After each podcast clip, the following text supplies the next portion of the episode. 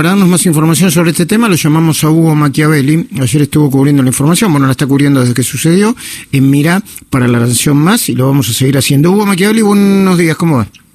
Hola Luis, buenos días. Eh, lo que decía Cora es absolutamente tal cual, porque hoy comienzan las pericias, los estudios complementarios en la policía científica. Está la sede en La Plata, van a viajar dos de los fiscales que intervienen, eh, son cuatro finalmente, pero va a estar Laura Capra eh, y Cosme Iribarren presenciando todos los detalles que tienen que ver con la situación del cuerpo, de los órganos del corazón, qué es lo que se busca desde la Fiscalía, Luis, si finalmente se pudo haber evitado esta muerte. Por eso el homicidio culposo, el descuido, dicho en otras palabras, del cuerpo médico. Y por eso, por ahora, se apunta claramente contra Leopoldo Luque, el médico que hacía las veces de un médico de cabecera, el médico que lo operó del edema subdural, y también sobre Agustina Kosachov, la psiquiatra. ¿Por qué? Porque ellos formaban parte de una asistencia permanente de la medicación.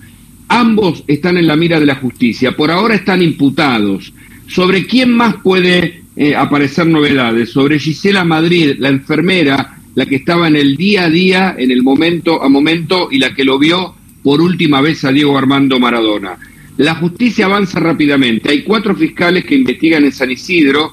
Los testimonios de la familia fueron los que dieron origen a los allanamientos tanto en el domicilio y en la clínica de Luque como en el caso de la psiquiatra.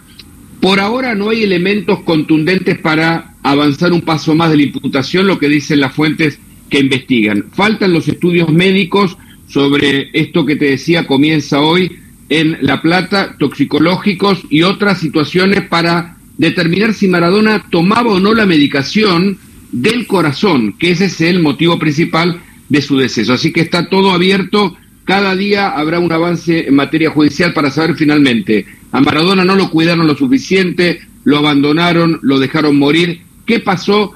Alrededor de la muerte de Diego Armando Maradona.